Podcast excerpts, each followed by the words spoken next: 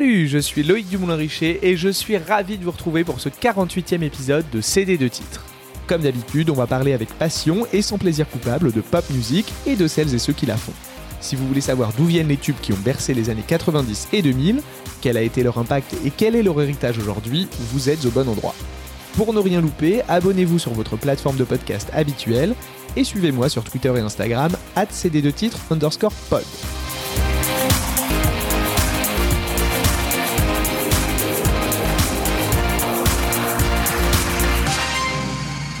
Bon alors, aujourd'hui, on va parler d'une méga star de la musique des années 70, 80, 90 et même 2000. Une icône très controversée dont on connaît tous et toutes au moins un titre, voire 10.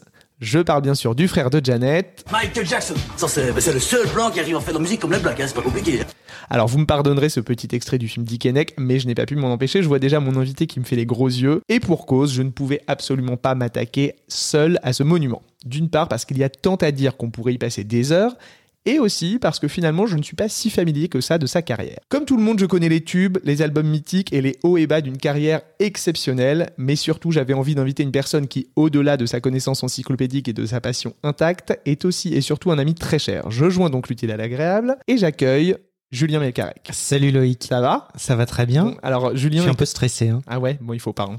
Moi aussi, mais bon. Euh, Julien est venu avec énormément de, de documentation, de disques. Bon alors vous pouvez, aller- vous pouvez pas les voir, mais je vous les montrerai sur euh, sur CD de titres underscore pod sur Instagram. Euh, je pense qu'on va avoir beaucoup, beaucoup, beaucoup de choses à se dire. On va évidemment faire des grosses digressions. Non, avant de commencer, euh, je vais quand même rappeler à mes auditeurs qui tu es parce que je pense que beaucoup t'ont déjà vu. Vous avez pu voir Julien notamment dans The Voice il y a quelques années. Il, officiait comme vie reporter dans les coulisses de The Voice et plus récemment sur la matinale de BFM TV. Mais c'est surtout en coulisses que Julien œuvre avec talent puisqu'il dirige les rédactions web de BFM, RMC, 01net, etc., etc. Bon, je vais tout vous dire. Ça fait des années qu'on se connaît avec Julien. On a vécu pas mal d'aventures ensemble. Bon, il y a une constante entre nous, c'est qu'on n'est jamais d'accord sur rien. Euh, De La La Land à Lanette, en passant par Bruno Mars et les Pickles, à rien ne rejoint. ce n'est pas un film. On parle bien de l'Annette, Oui, euh, l'Annette. l'herbe aromatique. Ouais, ouais, on est vraiment très opposés là-dessus et c'est important de le dire. Ceci dit, quand on a commencé à parler ensemble de faire un épisode consacré à Michael Jackson, qui est donc une des grandes passions de Julien, euh, bizarrement, on est tombé d'accord assez vite. Alors, de fait, la période 96-2003, c'est pas la période la plus faste de Michael Non, il y Jackson. a peu de hits, on va dire. Voilà, c'est la période faste de ce podcast, mais on a quand même réussi à trouver un morceau qui nous a rassemblés, qui est moi un de mes préférés euh, de la discographie de Michael Jackson, qui est sorti en 1997 sur un album de remix, on va en reparler tout à l'heure. C'est Blood on the Dance Floor. Alors avant d'explorer un peu plus en détail cette chanson, sa création et la place qu'elle occupe dans la carrière de Jackson, je vous propose qu'on en écoute un extrait pour se la remettre en tête.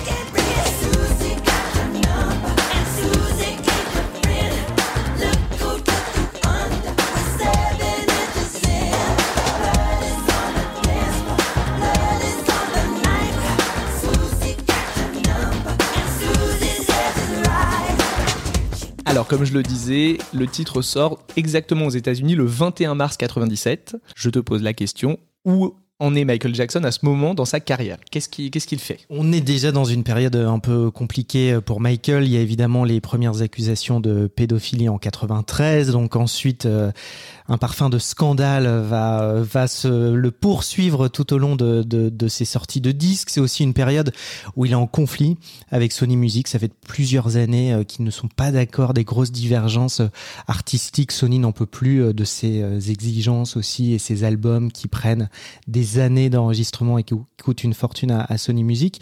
Tu parlais de la sortie aux États-Unis, mais en fait, ce titre sort surtout pour relancer la tournée de Michael qui démarre en Europe. Alors, la, la tournée, je te coupe, c'est c'est History World Tour qui a commencé euh, déjà euh, en 96 et c'est l'énorme tournée qui soutient son album History. Voilà, énorme euh, tournée où là, euh, bon, euh, Michael est habitué évidemment aux énormes Barnum, donc la mise en scène est, est impressionnante, les effets spéciaux, les danseurs, etc. Là aussi où on est Michael dans sa carrière, c'est une tournée qui a pas beaucoup d'intérêt artistiquement. C'est une tournée de playback, hein, puisque là Jackson rentre dans sa phase où il est obsédé par la perfection sur scène. Il estime que les gens payent des places pour entendre les chansons comme sur les disques, et donc du coup il va diffuser les disques. Fun fact, ouais, le, moi j'ai vu, c'est le premier concert que j'ai vu, euh, le History World Tour. J'étais à Budapest à l'époque et euh, donc j'avais vu ça dans, dans, un stade à Budapest. Et je me souviens très bien que la presse hongroise le lendemain avait titré sur le scandale du playback euh, que voilà ce, cet artiste immense venait jouer dans le pays et jouer en playback. Et donc ça, je me souviens très très Sachant bien. Sachant que les années euh, avant, notamment dans les années 80, il fait des méga tournées mondiales où il chante en live euh, du début à la fin et ça se passe très bien. Hein. Est-ce que là, c'est aussi euh, peut-être que physiquement, il est moins capable de, de, de faire deux heures de live euh C'est aussi une, une période où il est il est accro à, à des médicaments. voilà, il prend beaucoup de médicaments pour dormir. Il prend aussi beaucoup de médicaments pour se réveiller. Il y a plein d'anecdotes sur cette tournée où en fait quelques minutes avant de rentrer en scène, il est toujours dans sa chambre d'hôtel et tout le monde se demande s'il va pouvoir euh, performer et on va le chercher euh, littéralement dans sa chambre d'hôtel pour euh, pour monter sur scène. Ah oui, donc bon, une période du coup un peu un peu sombre. C'est quand même néanmoins une période où il sort beaucoup de choses en fait et avec des singles euh, assez marquants de sa carrière. Moi, je sais que il y a vraiment mes singles préférés qui sont à ce moment-là euh, Scream, euh, They Don't Care About Us, etc. C'est surtout en plus euh, un tournant euh, assez inattendu pour lui puisque 93 c'est l'affaire Chandler où donc il est accusé de, de pédophilie donc on se souvient euh, du scandale de Jackson faisant un, un message depuis Neverland pas maquillé fatigué pour expliquer qu'on lui a fait subir de la part des enquêteurs des questions des photos de ses parties intimes c'est quand même une époque assez assez difficile ouais. pour lui et où vraiment on parle surtout de des accusations, des frasques, de la chirurgie esthétique, etc. plus que plus que de sa musique. Néanmoins, il sort donc 1993 les premières accusations, 1995 tu le dis History, qui devait être un best-of. Jackson ne veut pas d'un best-of. Finalement, on sort un double album, un best-of et un deuxième disque avec des titres des inédits, euh, inédits ouais. et où en effet là tu le dis il y a, il y a des tubes et des chansons très fortes. Il y a Scream Stranger in Moscow euh, They Don't Care About Us Earth Song qui sont devenus des, ouais, des, des hits quoi voilà de, de sa carrière D'accord. Et l'album donc d'avant, c'est Dangerous pour replacer un petit peu dans le dans la dans la carrière de Michael, qui était aussi un album avec un succès délirant. Alors euh, il y a eu pas mal de, on a on a fêté les 30 ans là euh, il y a quelques mois. Ouais, 1991. Donc il y a eu de, il y a eu pas mal d'ailleurs euh, le jour pop, le podcast de mon ami Thibaut a fait un très bon épisode là sur cet album là si vous avez envie de vous replonger là-dedans et euh, donc avec beaucoup de singles aussi, etc. Donc on, est quand même sur beaucoup, toujours beaucoup de singles en fait sur ces, sur ces années-là. Et donc là, on arrive en 97. L'album a déjà été pas mal exploité. Euh, History, il y a eu quatre singles, si je me trompe pas déjà. Ouais, je crois. Et, euh... et, il doit normalement avoir un nouveau single de, de History qui s'appelle Smile, qui est une reprise de, de Charlie Chaplin. Euh, tout est prêt euh, pour sortir le single. Il est imprimé. Euh, il y a des pochettes, voilà, avec une très belle photo de Jackson grimé en, en Charlie Chaplin qui doit sortir. C'est une, vraiment une très belle chanson. C'est une reprise. Finalement, Sony va renoncer à la sortie de, de ce single. C'est d'ailleurs aujourd'hui pour les collectionneurs comme moi une des pièces les plus recherchées parce que quasiment tous les disques ont été euh, ont été détruits. Ok, alors si vous voulez faire un cadeau à Julien, vous savez donc euh, vers quoi vous devez vous orienter. Exactement, mais petit conseil, il y a énormément de faux en ah. vente sur internet, donc attention. Donc c'est pour ça que tu ne l'as toujours pas. Exactement. Tu n'es pas tombé dans le, plan, dans le panneau, très bien. Euh, donc on est en mars 97 et Blood on the Dance Floor sort sur l'album History in the Mix. Qu'est-ce que c'est cette chanson? Bah déjà, qu'est-ce que c'est que cet album? Euh, Parce que donc il cherche une idée pour relancer l'intérêt autour de, de Jackson. Il a une idée révolutionnaire, Loïc, à l'époque, parce que on est en on est en 97 et Jackson dit, eh ben très bien, sortons un EP. Euh, voilà, sortons un EP de, de quelques titres. Ah ouais.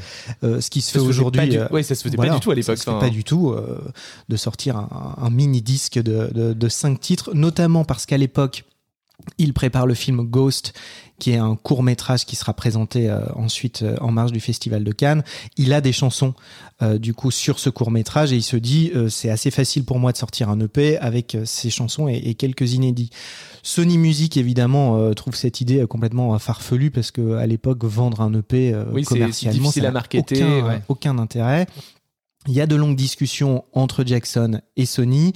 Ja Sony Music lui propose donc ce, ce concept un peu hybride d'album de remix, puisqu'à l'époque euh, on est voilà à la fin des années 90, euh, c'est quelque chose qui se fait euh, qui se fait beaucoup et donc il trouve une espèce de terrain d'entente des remixes de l'album History, donc qui venait de sortir deux ans avant, égrené de quelques titres inédits, cinq chansons, dont donc euh, Blood on the Dance Floor. Et alors, est-ce qu'il y a des remixes intéressants sur cet album? Franchement, c'est c'est un carnage. C'est euh, inécoutable. Euh, c'est vraiment euh, affreux. Euh, Il y aura un single. hein, euh, Il y aura un des remixes qui sortira ensuite euh, en single. Franchement, c'est c'est affreux. Jackson déteste les remixes, déteste ses remixes. Euh, et à l'époque, il y a des remixes pourtant qui sont pas mal et qui seront même pas sélectionnés par par Sony en fait. Blood on the Dance Floor est donc le premier single de cet album euh, History in the Mix, mais tu vas nous expliquer pourquoi. C'est une chanson qui finalement n'est pas née à ce moment-là. Elle a, une histoire bien plus ancienne. Mais d'ailleurs, euh, la raison pour laquelle euh, l'album sort si vite, c'est parce que ce sont des vieilles chansons qui sont sorties des sessions d'enregistrement de, de Michael, puisque en gros, ces albums, il met au moins deux ans à chaque fois en studio à enregistrer des dizaines et des dizaines de chansons pour ces disques. Des inédits Jackson, aujourd'hui, il y en a des centaines, puisqu'à Ouais. chaque session, il enregistre parfois jusqu'à une centaine de titres avant de Ah ouais, garder ok. euh, 15 chansons euh, pour, pour l'album. Donc Blood on the Dance Ce Floor, c'est génial une, pour les fans. Exactement, puisqu'évidemment ça sort et ça Bien leak euh, euh, sur, euh, sur YouTube. C'est une chanson qui est enregistrée en 90 euh, pour l'album euh, Dangerous, euh, qui est donc euh, une chanson produite par Teddy Riley, qui avait fait euh, l'album Dangerous, qui propose à Jackson cette base rythmique euh, et que Jackson sélectionne à l'époque comme, piste de travail pour, travailler sur, sur Dangerous. Alors ensuite, c'est en fait l'ingénieur du son de Michael qui va proposer ce titre de travail Blood on the Dance Floor euh, à Michael et Michael va ensuite s'attaquer à l'écriture euh, des paroles. Alors au début, il va faire un truc qu'il a fait souvent, c'est-à-dire essayer de récupérer euh, des paroles écrites pour des précédentes sessions d'enregistrement et de les coller euh, sur la musique. Donc c'est d'abord ce qu'il va faire avec Blood euh, on the Dance Floor. Il Ah. va prendre les paroles de Sunset Driver, qui est une chanson qu'il a enregistrée dans les années 70 pour Off the Wall, et il va essayer de les coller sur cette mélodie, mais ça va pas marcher. On va essayer d'écouter un petit extrait de Sunset Driver pour se donner une idée de ce que ça aurait pu être.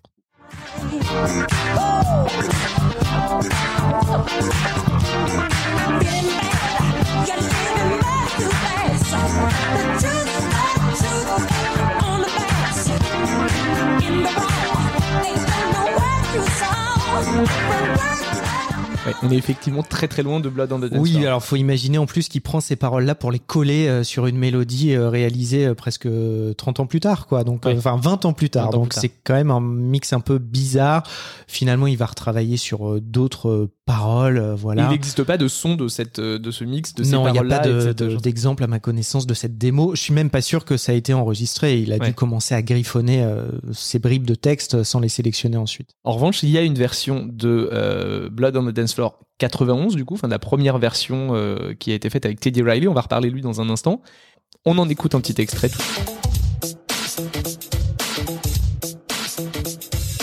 Alors, on retrouve un peu les, les, les marqueurs. On comprend vraiment euh, qu'elle a été enregistrée pour Dangerous. Si vous écoutez euh, Jam, par exemple, sur Dangerous, vous allez retrouver un peu cette ambiance et ces boîtes à rythme.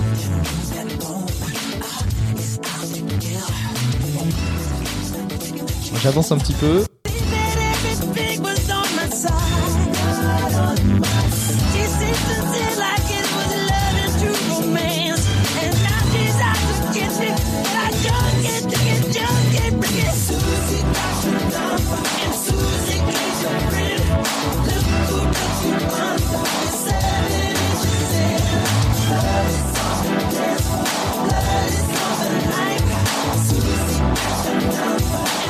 Elle est pas si différente que Non, de la version tout est là, euh, hein. finale. Ouais, ouais, c'est ça. Et donc, ce qui est assez étonnant, du coup, c'est qu'ils ont repris la chanson quasiment telle quelle. Alors, on- sur la prod, il y a eu un peu de travail euh, qui a été Elle a quand même plusieurs vies euh, cette chanson. Donc 90, tu le dis, elle est euh, travaillée pour pour Dangerous. Finalement, elle sera pas gardée pour l'album.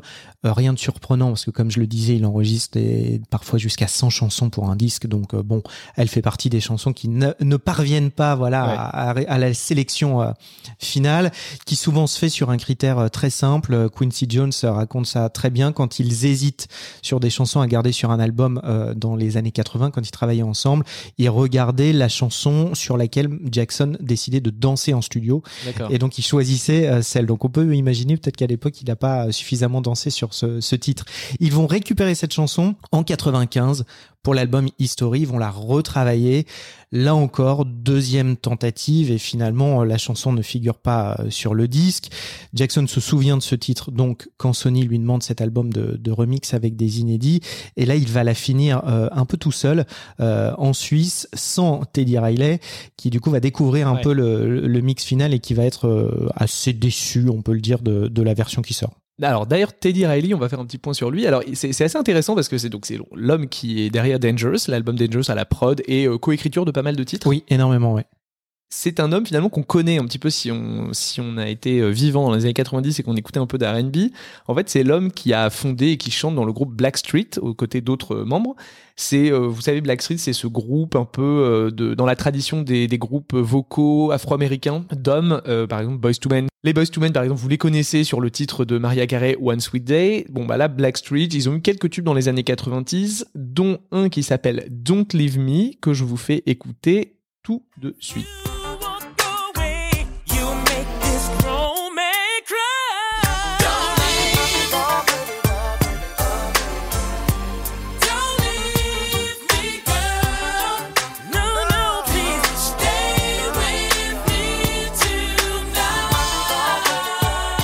Blackstreet, ça c'est la, partie euh, connue de sa carrière en plus de sa collaboration avec Michael Jackson. Mais pour c'est le groupe qui a donné envie à Jackson de le contacter pour euh, pour travailler ensemble. Hein. Ah c'est marrant ça, ça je le savais pas.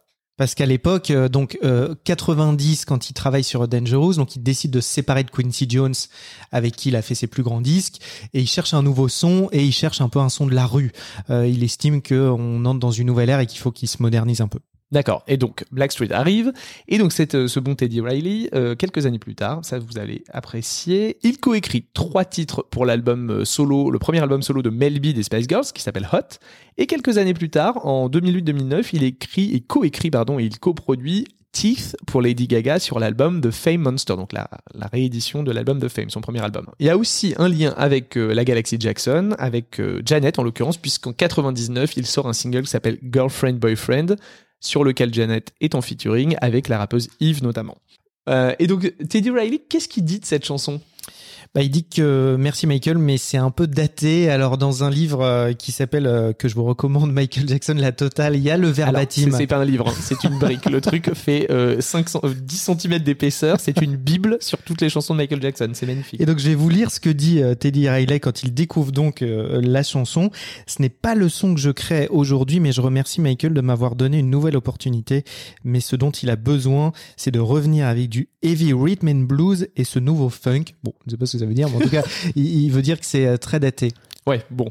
Alors ça, c'est vraiment un des problèmes de Jackson à la fin de sa carrière. C'est que comme il passe des années en studio, ensuite les chansons sortent trop tard. Par exemple, si vous écoutez son dernier album euh, d'inédit, euh, Invincible, c'est un bon disque, sauf qu'on entend qu'il a vraiment été enregistré euh, cinq ans avant et qu'il aurait dû sortir euh, cinq ans avant. Et donc là, je pense que Blood on the, Blood on the Dance Floor, c'est la même chose. Elle sort en 90, elle est hyper innovante, mais si vous la sortez en 97, bah forcément, elle a pris un coup de pelle. Ouais, alors moi je trouve que finalement, elle est assez moderne encore aujourd'hui. Je trouve qu'elle elle, elle, elle, fait pas dater, elle fait pas ringarde. Alors après, il y a des titres plutôt années 80 de Michael Jackson qui effectivement sont un peu datés de la production des années 80. Je trouve que celle-là, elle, elle, elle tape bien en fait encore, non? C'est un hit surtout, c'est dingue. Elle a, bon, je pense qu'elle a pas été un, énorme carton euh, dans les, dans les charts. on, hein. on, on, peut en parler. Euh, alors aux US, seulement 42e du Billboard euh, Hot 100, donc ce qui est pas grand chose à l'échelle de Michael Jackson. En Europe, un peu mieux. Donc au UK numéro 1. En France, on a quand même un top 10, ce qui est pas, pas mal, mais, mais la chanson va pas faire une grande carrière dans les charts. Elle reste 7 semaines dans le, dans le classement. Elle rentre dixième dans le classement et après elle sort cette semaine après. Donc oui, c'est pas un énorme tube. Non, Néanmoins, c'est une chanson qui, qui, marque un peu, non? C'est une chanson qui marque, c'est une chanson très appréciée euh, des fans. Euh, c'est quand même une chanson qui va marquer cette période-là parce qu'elle va avoir droit à un clip, euh, voilà, où Jackson vraiment il participe pleinement, danse, voilà, il appelle un des scénaristes des clips de Bad pour travailler dessus. Donc il y a quand même un peu de moyens qui sont mis dessus. Il va la rajouter à la setlist de la tournée mondiale, donc euh, elle va compter, elle va pas, c'est pas une chanson qui va être planquée euh, ni par Jackson ni pour les fans. Et d'ailleurs le sur la tournée c'est assez marrant parce qu'il donc il la rajoute en cours de tournée quand la chanson sort forcément. Bon c'est un peu le service minimum sur scène. Il y a une vidéo, c'est un live à Munich si je me trompe pas euh, sur sur YouTube bon, c'est pas la grande mise en scène. Alors, donc, on est évidemment en playback, hein, ça rejoint ce qu'on Ouais. disait sur, euh, sur la tournée. Euh, Il n'y a pas de chorégraphie, il n'y a pas de danseur, et il y a plusieurs dates de la tournée où au milieu de la chanson, Jackson s'allonge sur scène pour faire le playback. Euh, donc, ça va exciter les fans qui se disent Ah, waouh, qu'est-ce qui se passe, qu'est-ce qu'il est en train de faire? Mais bon, euh, c'est vraiment. euh, bon, j'ai un single, Sony m'a imposé de sortir un titre, euh, je le joue, mais, euh, mais euh, ni plus ni moins, quoi. Ouais, d'ailleurs, il y a pas, il y a quasiment pas de promo autour de ce titre. Il y a pas de, de télé, il y a rien, euh, parce que bon, en plus, il est en tournée. Donc il Non, et puis foncièrement, je pense qu'il déteste cet album. C'est-à-dire que lui, il voulait pas de ce disque, euh, il voulait pas en faire la promo, euh, et je pense qu'il voulait euh, continuer euh, la promo d'History et passer à autre chose, enregistrer ensuite un, nouveau disque. Mais c'est vraiment un des trucs imposés par Sony qui va complètement détériorer encore plus leur relation à l'époque. Et sur, sur History, on parlait des singles. Tu, avec quoi il aurait pu continuer la, la promo d'History? Parce qu'il a, il a quand même sorti quatre énormes tubes, dont Scream, qui est vraiment une de mes préférées de tous les temps, en duo avec Janet Jackson. D'ailleurs, je pense qu'on peut s'en écouter un petit extrait, parce que c'est quand même toujours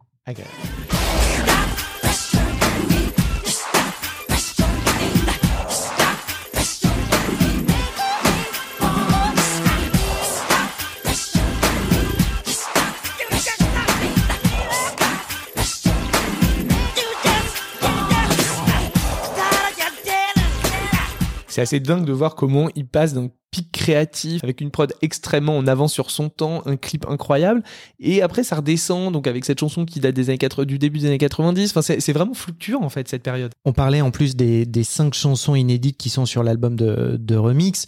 Blood on the Dance Floor est plutôt, euh, comme on le dit, nous, une chanson euh, plutôt bonne et, qu'on aime bien. Dans les autres, il y a vraiment des, des, des fonds de tiroir. Je vous invite à écouter Superfly Sister hein, qui est sur ce, cet album. C'est vraiment, euh, c'est pas de son niveau, quoi. On se dit, là, il nous a vraiment sorti un vieux truc euh, des tiroirs et il nous l'a balancé comme ça, quoi. Ouais, bon déjà le titre euh, donne pas très très envie. Non, en revanche, il y a une autre chanson qui est vraiment assez dingue dans les inédits. C'est une chanson qui s'appelle Morphine, qui est une chanson un peu rock, euh, très étonnante. Et en fait, elle est un peu passée inaperçue euh, à l'époque, mais elle a vraiment marqué euh, l'histoire de Jackson, parce que si vous l'écoutez, il raconte en fait son addiction aux médicaments de façon assez frontale. Oh. Et, et elle est donc, elle se retrouve au milieu de ce, au milieu de ce, de ce bordel en fait entre les remixes, les vieilles chansons, etc. D'ailleurs, on est incapable de dater la période à laquelle il a fait cette chanson Morphine. D'ailleurs. On écoute un petit extrait de Murphy.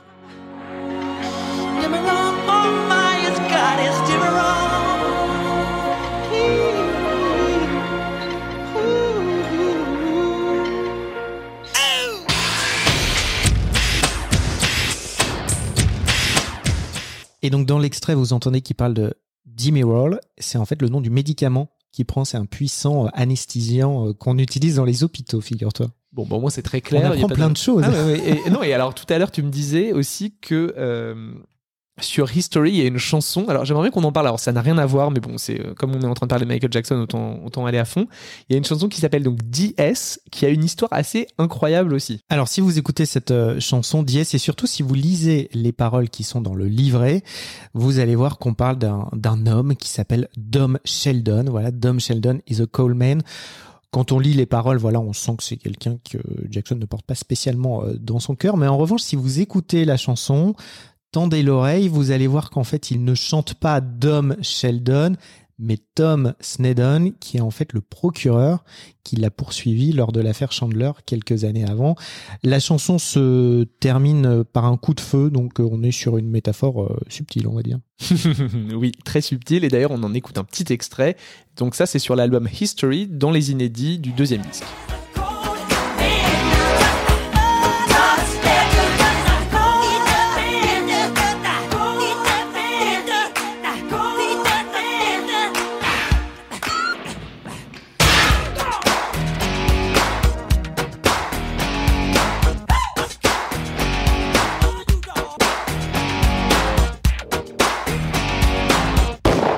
On revient sur Blood on the Dance Floor parce que je vous l'avais dit, on fait beaucoup de digressions. On a fait beaucoup de digressions déjà sur Blood on the Dance Floor, mais on va y revenir. De toute façon, on est là pour ça, on a le temps. Blood on the Dance Floor, qu'est-ce que ça raconte? Alors, ça raconte, euh, c'est un thème fétiche dans toutes les chansons de Michael. C'est le thème de la femme dangereuse. Voilà, c'est un thème qu'on retrouve dans Billie Jean euh, avec cette femme qui le, poursuit et, qui l'accuse d'être le père de son enfant. C'est ça aussi qu'on retrouve dans la chanson Dangerous. Donc là, on est encore sur une chanson de, la femme dangereuse et donc de cette fameuse Suzy qui est sur la piste de danse pour attirer euh, les hommes dans ses griffes. Euh, d'ailleurs, là aussi, on parlait de métaphore peu subtile. Il parle d'un couteau qui s'enfonce dans les paroles. C'est plutôt une allusion au sexe masculin plus qu'à plus ah, qu'à l'outil de, cuisine. Très bien, il n'était pas, il était pas sur une petite recette avec Suzy. Donc euh. Non, non, Suzy, elle sait ce qu'elle veut et, et on sait comment l'histoire se, se, termine. Alors il y a quand même une espèce de légende te demander. Euh, autour de, de, de, cette chanson. Donc le fameux Teddy Riley compose donc cette euh, base rythmique qui va devenir Blood on the Dance Floor un soir, je crois, à New York, où il devait sortir. Voilà, finalement il décide de ne pas sortir et de, et de travailler sur cette musique. Ce soir-là, la soirée où il devait se rendre, une femme meurt tuée sur la piste de danse. Ça, c'est le premier épisode. Alors, donc, aucun rapport avec Murder on the Dance Floor, dont j'ai parlé il y a quelques épisodes de Sophie Lesbexter, bien évidemment. Mais là, vous voyez qu'on est, on continue un peu la métaphore de la violence sur la piste de danse. Et donc, ouais, cette femme meurt sur la piste de danse. On ne sait pas de quoi, pourquoi Non, on ne sait pas. Voilà, c'est ensuite l'ingénieur du son de Jackson euh, est attiré par cette musique, propose le titre Blood on the Dance Floor, puis Jackson écrit les paroles, mais sans connaître euh, l'histoire de cette femme qui est morte le soir de la composition euh, de la musique. Donc évidemment, ça crée une espèce de légende. Est-ce que c'est vrai? Est-ce que c'est faux? Je l'ai lu plusieurs fois, mais c'est évidemment euh, invérifiable euh, aujourd'hui. Ouais, on aime bien cette histoire, c'est pas mal. On a envie d'y croire. Alors j'ai lu, euh, tu vas me corriger si je me trompe, j'ai lu aussi des allusions au virus du sida dans cette chanson, non? Oui, alors en fait, quand le, titre sort, notamment si vous retrouvez une, une archive dans Black and White, qui était le, le, le magazine officiel des fans, c'est la première signification qui est donnée à la chanson où en gros cette chanson raconterait qu'une femme atteinte du virus du, du sida euh, décide d'attirer des hommes sur la piste de danse pour justement les contaminer et donc vouloir les, les tuer avec le virus. franchement, cette thèse, elle a été ensuite démentie par l'entourage de, de, Jackson. Donc, est-ce que c'est l'époque qui, qui a amené cette chanson? Il y a aussi je pense qu'il a créé du trouble la dédicace qu'on retrouve sur euh, sur le single puisque la chanson est dédicacée à Elton John. Elton John très impliqué dans la lutte contre le, le sida, mais en fait ça a aucun lien euh, avec euh, avec ça. Oui, d'ailleurs, sur le CD de titre, donc c'est marqué Dedicated to Elton John, Thank you for everything, I love you, Michael Jackson. Ça, c'est sur le, donc le maxi CD, d'ailleurs, que, tu, que j'ai sous les yeux, que tu m'as rapporté. Et en fait, il le remercie parce que visiblement, pendant l'affaire Chandler, donc d'accusation de pédophilie, euh, Elton John a accueilli Jackson chez lui pour qu'il se repose. D'accord. Donc un, mélange quand même de choses sur, sur ce titre. Et, euh, Et au final, on ne sait rien. Et on ne sait rien. Bon après on peut comprendre que Sony n'ait pas voulu trop trop euh, aller sur l'histoire de du SIDA et de voilà c'est peut-être parce qu'il y a plus vendeur pour un titre euh, à ce moment-là. Et d'ailleurs dans le clip il y a aucune allusion à ça. Dans le clip c'est juste une une femme qui a envie de de séduire les hommes et, d'attirer les hommes euh, ni plus ni moins. C'est vraiment la femme fatale. Alors c'est c'est un clip qui est, où il y a beaucoup de danse où donc c'est une danse en couple ce qui est assez rare dans le dans la vidéographie de Michael Jackson en fait. On le voit rarement danser avec des femmes. On le voit souvent avec des femmes dans ses clips mais souvent il ne danse pas avec elle. Là, en revanche, il y a des numéros de danse où vraiment il fait danser en mode euh, danse de salon euh, sa danseuse euh, dans le clip. C'est un clip vraiment très réussi, très sympa. Moi, j'en ai un souvenir très fort de l'époque où il est sorti. C'est vrai que euh, ça fait partie des premiers clips de Michael Jackson euh, dont je me souviens. Enfin voilà. Et, puis il brise un peu son image. Il apparaît en costume de, de cuir euh, un peu violet, enfin mauve, violacé, etc. Il est d'ailleurs à, l'époque, contrairement à la fin de sa vie, pas musclé, mais en tout cas dessiné. Voilà, dessiné et assez fort.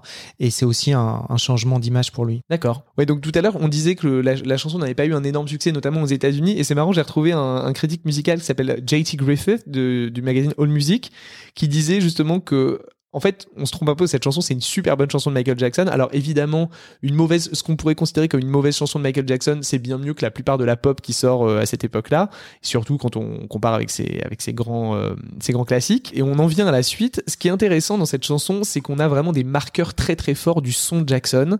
Et d'ailleurs, on a récupéré le multitrack de ce titre, donc qui permet d'avoir chaque, euh, chaque piste d'instruments et de voix différentes. Et donc là, on a des marqueurs très très forts. Moi, je trouve le marqueur le plus fort dans cette chanson, c'est la ligne de basse. Elle est incroyable. impressionnante et qui rappelle vraiment euh, les plus gros hits euh, de Jackson.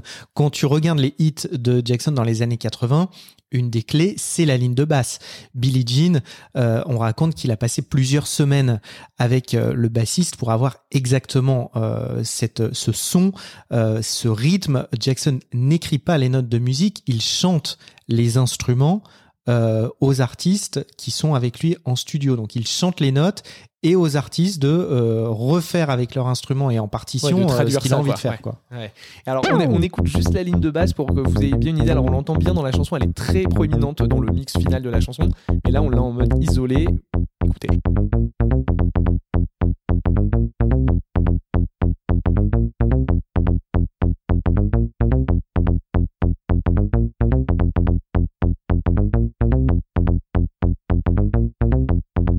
Alors, ce qui est assez marrant aussi, donc là, on a la chance de les avoir aussi en isolé, c'est les, les petits, tous les petits bruits, les petits tics vocaux de Michael qui sont des, petits ou des petits, euh, des petits grognements presque, euh, qui sont aussi caractéristiques quand même de son son qu'on entend souvent euh, dans ses chansons.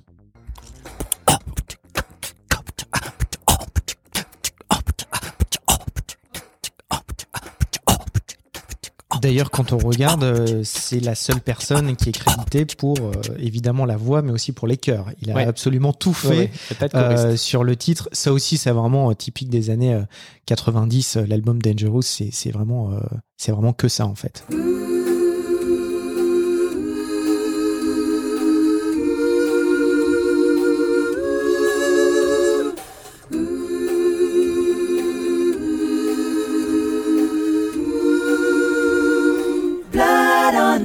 Side. I just can't take it. Susie got your number.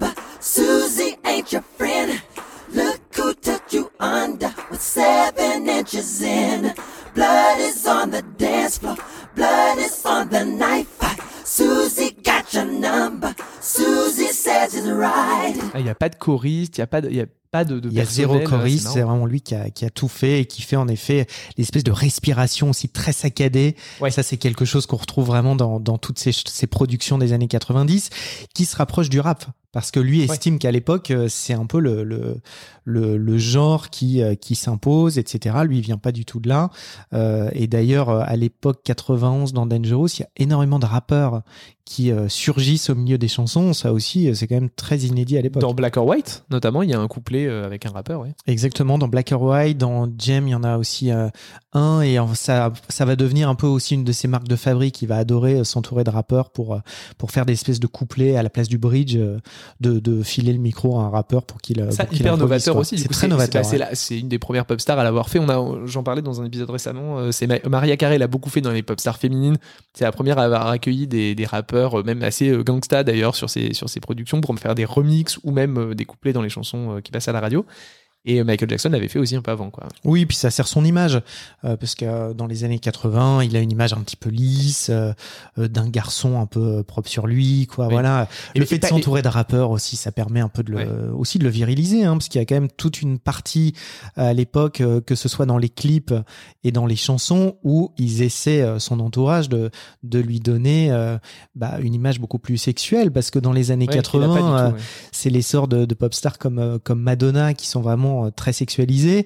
Euh, Jackson l'est pas du tout. Euh, à l'époque, c'est le clip The Way You Make Me Feel où vraiment ils se disent là il faut qu'on lui donne une image de, de mec qui euh, Qui a séduit des femmes, Voilà, et ouais. exactement exactement et donc tout ça contribue à, à aussi euh, changer son image Ouais, et d'ailleurs, euh, Ma- euh, Madonna a essayé de, de- de le sexualiser avec elle-même à un moment donné dans les années 90. Bon, ça n'a pas eu, été un énorme succès. maintenant on aurait adoré avoir un duo Ah ouais. entre entre les deux mais Jackson va lui proposer In the Closet en duo bon évidemment ils vont pas s'entendre je crois qu'ils sont pas d'accord sur les paroles ça. Je pense que elle aurait aimé par ailleurs écrire écrire la chanson, ou en tout cas y participer. Bon, ça se fait pas, euh, c'est c'est On peut dommage. imaginer les deux égaux de superstars euh, au pic de leur euh, succès. Ça n'a pas dû être très très facile. Bon, après, finalement, il a récupéré la princesse de Monaco. Pas... Bah oui, c'est pas Pas mal. mal, mais je pense qu'elle chante moins que si ça avait été euh, Madonna. Heureusement d'ailleurs.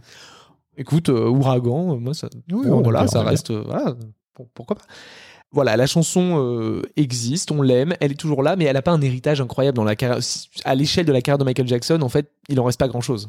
Non, franchement, bah d'ailleurs, il faut bien le reconnaître, ça m'ennuie de dire ça, mais après History en 95, la production discographique de, de Michael n'est pas celle qui va euh, rester euh, Non. gravée dans, dans les mémoires et dans sa carrière. Alors étonnamment, euh, sur son dernier album Invincible, donc le premier single You Rock My World, c'est quand même un de ses cinq numéros 1 en France. Il n'a que cinq numéros 1 en France. J'étais hyper euh, étonné de le découvrir.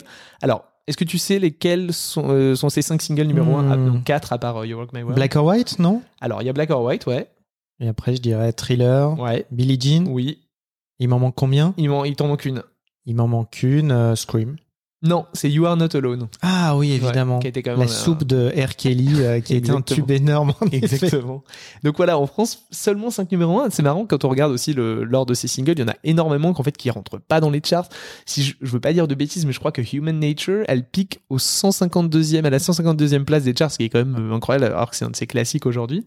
Et donc euh, voilà, donc euh, on a quand même nous la France, on est resté assez euh, assez sympa avec lui puisqu'on lui a offert un dernier numéro 1 en 2001 du coup avec You Rock My World. Et sa carrière, de toute façon, euh, elle démarre très fort aux États-Unis et ensuite ça switch. C'est-à-dire qu'il devient vraiment une star euh, en Europe, en. Asie aussi, où vraiment il a une très grande communauté de fans.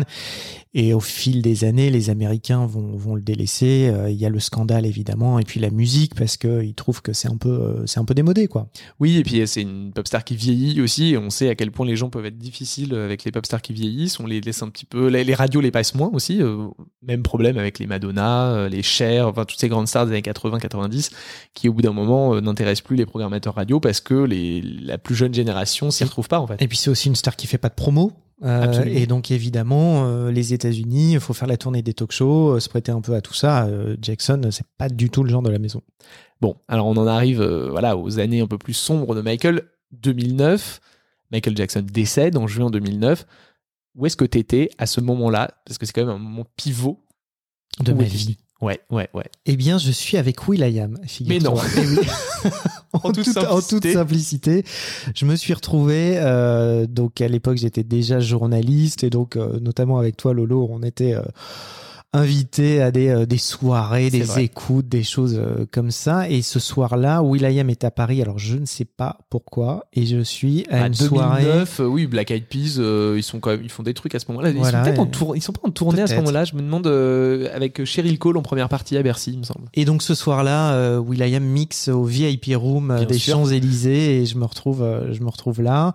Et donc j'ai un souvenir assez flou. euh, je crois qu'il l'annonce justement à, un peu à la salle euh, ce, ce soir-là que, que Michael est mort et après il va passer des, des disques. euh, de Jackson, moi je rentre chez moi, euh, je En me souviens, courant et en courant, et notamment pour regarder CNN, euh, pour regarder CNN Oui, toute la nuit quoi. Ouais, c'est dingue. Moi, je me souviens, j'étais dans mon lit euh, sur Twitter. C'était quand même les débuts de Twitter en France 2009. Et c'est, je, de mes souvenirs, c'est la première mort de célébrité, alors de célébrité importante, euh, que j'ai apprise comme ça en direct euh, sur Twitter avec les gens qui commencent à soit relayer des rumeurs, puis finalement ça se précise et on comprend qu'il est vraiment mort. Enfin, c'est, incroyable ce moment.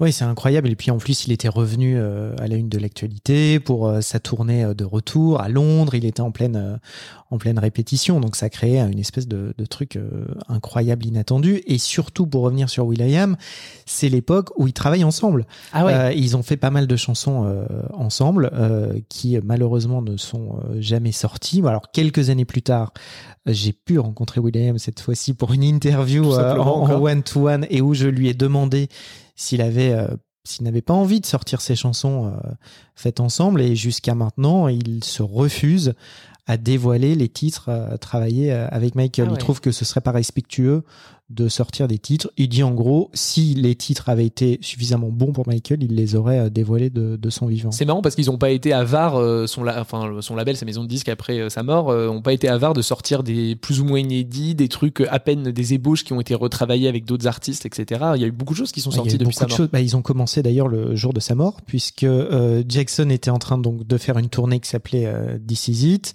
et il Enfin, décide de, de répéter. de répéter voilà la, la tournée et là Sony sort une sort une chanson euh, qui s'appelle This Is It qui est justement à la fin de, du film euh, où en gros euh, franchement tout le monde a l'impression de, de découvrir un titre inédit que Jackson aurait fait pour cette tournée là en fait pas du tout Ah, c'est un vieux truc, c'est un vieux truc ouais. écrit avec Paul Anka sauf que Ah c'est oui. tellement fait dans la précipitation que Sony oublie de créditer et de prévenir Paul Anka que cette chanson sort, donc il va hurler et ils vont finalement trouver un accord pour le, pour le dédommager. C'est marrant. Alors, tu parlais de This donc, qui est la, tournée qui aurait dû avoir lieu en 2009 euh, à Londres, à la O2 Arena de Londres. En vrai, t'avais acheté combien de places?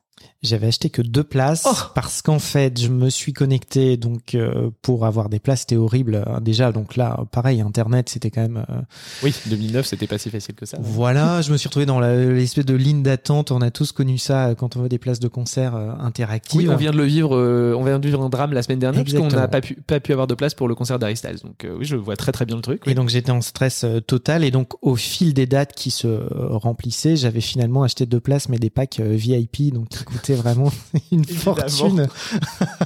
donc euh, voilà, c'était euh, c'était euh, très très cher et en plus, je dois admettre que euh, il y avait déjà beaucoup de rumeurs sur l'état de santé et l'état physique de, de Jackson et je m'étais dit il faut pas choisir une date euh, trop pré- trop éloignée, enfin une date en tout cas au début Ouais, euh, pour des être sûr de l'avoir. pour Quoi. être sûr qu'il annule pas le reste de, de sa tournée, puisqu'on dit qu'il avait donné son accord pour 10 concerts et qu'ensuite il s'est retrouvé avec un contrat de, de 50 dates. Ah oui, d'accord. Donc, on était sûr qu'il allait en faire 10 à peu près au début. et- On était sûr en tout cas qu'il y allait avoir beaucoup d'annulations, de reports Ouais. ou de concerts qui démarrent à 23h. Quoi. Ouais, bon, c'est finalement, alors heureusement, il en reste des choses parce que tout a été filmé, des, ré- des répétitions, de la création du show, Ouais, etc. grâce à lui, hein, parce qu'en fait il documentait toute sa vie.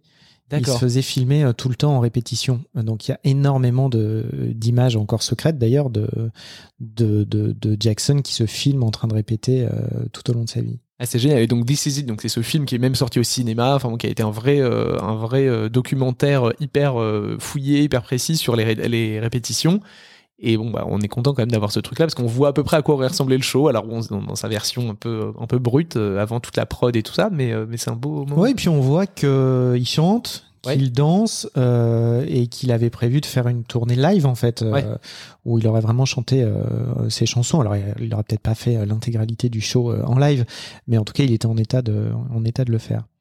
On sait pas trop d'ailleurs, euh, on n'a jamais trop su s'il avait vraiment déjà fait un filage complet Ah ouais? de This Is It, si vraiment ils avaient vraiment fait Ils une répétition générale. Quoi. Ouais, parce que les, ré- les répètes, c'est quoi? C'est mars, avril, mai, dans ces eaux-là, non? Et lui, il meurt en juin. Ouais, C'est- ça. Et puis on raconte évidemment qu'il vient assez peu aux répétitions, Ouais.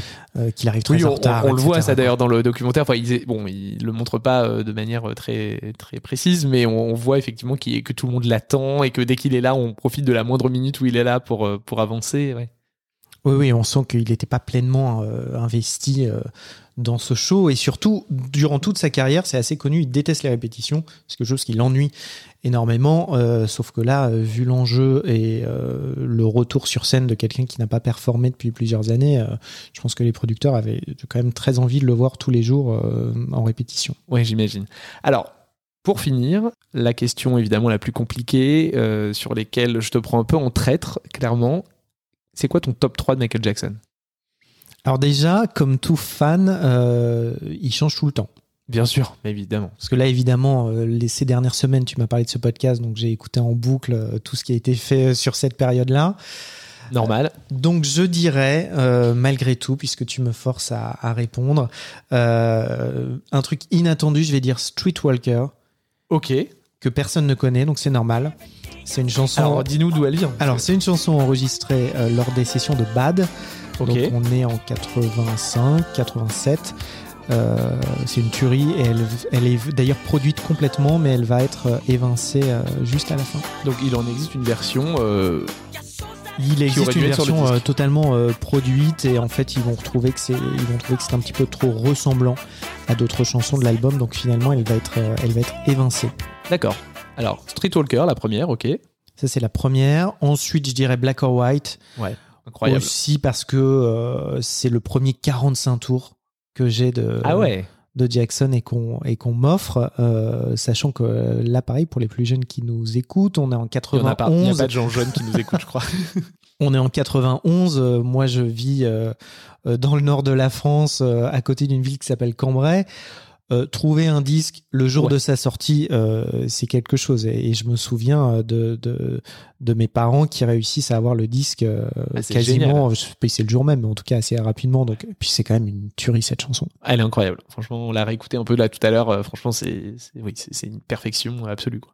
Et mon top 1, je dirais que c'est Human Nature sur l'album Thriller. Euh, et notamment la version de, de This Is It, euh, des répétitions, parce que vocalement, c'est dingue. Et on sent qu'il est vraiment euh, hyper ému de, de, de chanter le, le titre. Et je pense que ça aurait été un des moments assez forts de, des concerts à Londres. Alors, heureusement, ça a été filmé et enregistré dans une bonne version. Donc, on peut en écouter un petit extrait. On va se quitter avec cette chanson. En fait, on se retrouve juste après. Ne partez pas. Don't watch. She likes the way I stare. If they say why, why, tell them that it's human nature. Why, why, do they do it that way? They say why, why, tell them that it's human nature. Why, why, do they do it that way? They say why, why. Tell them that it's human nature. Does she do it that way? Why? Why? Why? Hey, they do it that way. And they say, Why? Why? Why? Why? Ooh, tell them. Hey, I like living this way. I like loving this way.